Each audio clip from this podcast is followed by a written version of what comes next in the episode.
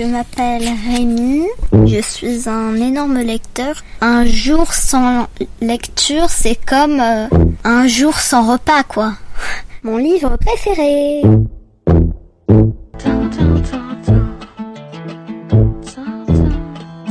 Aujourd'hui, je vais vous parler de Magic Charlie d'Audrey Alouette. La première scène pose une énigme inquiétante.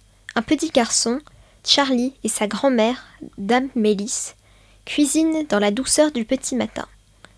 L'aïeule, vrai cordon bleu mais aussi ensorceleuse de premier ordre, rayonnante d'intelligence et admirée de tous, pratique la cuisine magique, un grimoire à la main. Farine, beurre, sucre sel, le duo invente les choco-beignets de prédiction pour petits présages sans prétention. On rompt le beignet et hop, la pâte libère un oracle sur petit papier. Mais à l'instant où Grandma croque son beignet et lit la prédiction qui est dedans, tout bascule. Elle se volatilise et sort aussitôt de la vie de Charlie, son petit-fils. Sa disparition dure cinq ans. Charlie a maintenant 14 ans et vit à Aix-en-Provence avec sa mère. Un coup de fil vient de les informer du retour de Dame Mélis. Mais la fière grand-mère est méconnaissable. Elle n'est plus que l'ombre d'elle-même. C'est une misérable vieillarde, sale, dépenaillée et amnésique.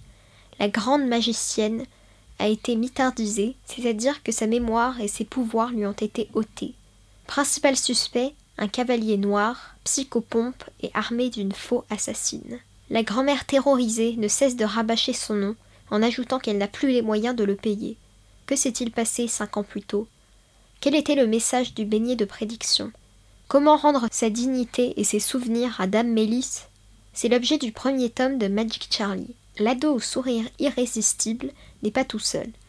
Il a comme allié June, l'héritière des fameux calissons d'Aix, rebelle et as des bêtises qui prend la vie du bon côté, parce que la légèreté est la seule chose qui se place entre nous et le désespoir. Son exact contraire s'apotille, la surdouée solitaire, pour qui la joie est un sentiment aussi précieux que rare. Mandrin, le chat blanc caractériel qui joue les GoPro reliés par télépathie, et Maîtreline, magicien d'élite et propriétaire très coquet d'un salon de thé qui est la couverture idéale pour un réseau clandestin. Car Charlie a vite compris que deux mondes parallèles cohabitent à Aix.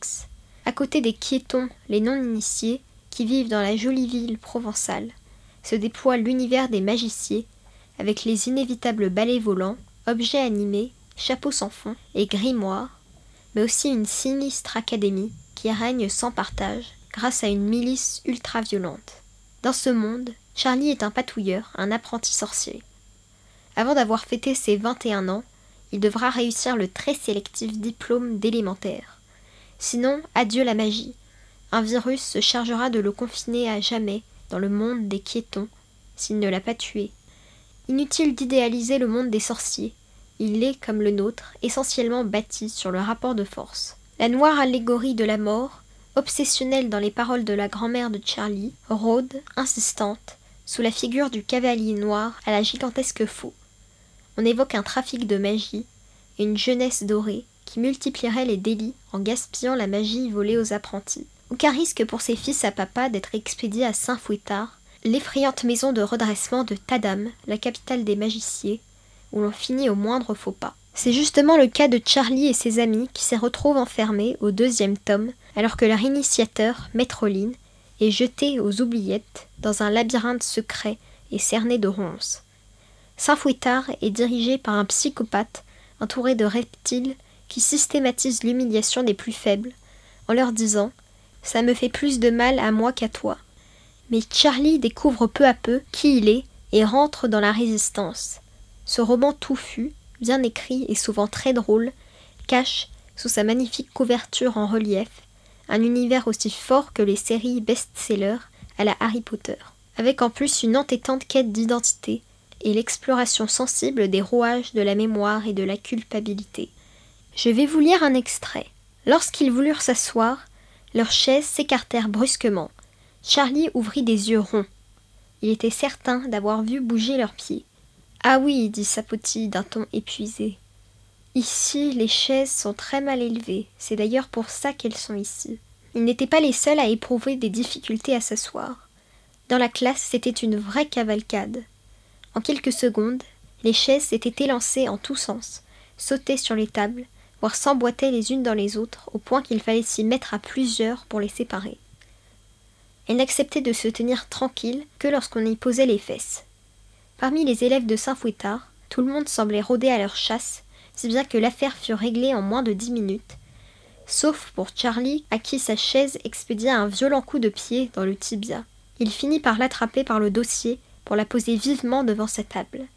Puis, comme il s'en voulait d'avoir manqué de délicatesse, il lui flatta gentiment l'assise avant de s'y poser, tout en murmurant Là, je ne vais pas te faire de mal.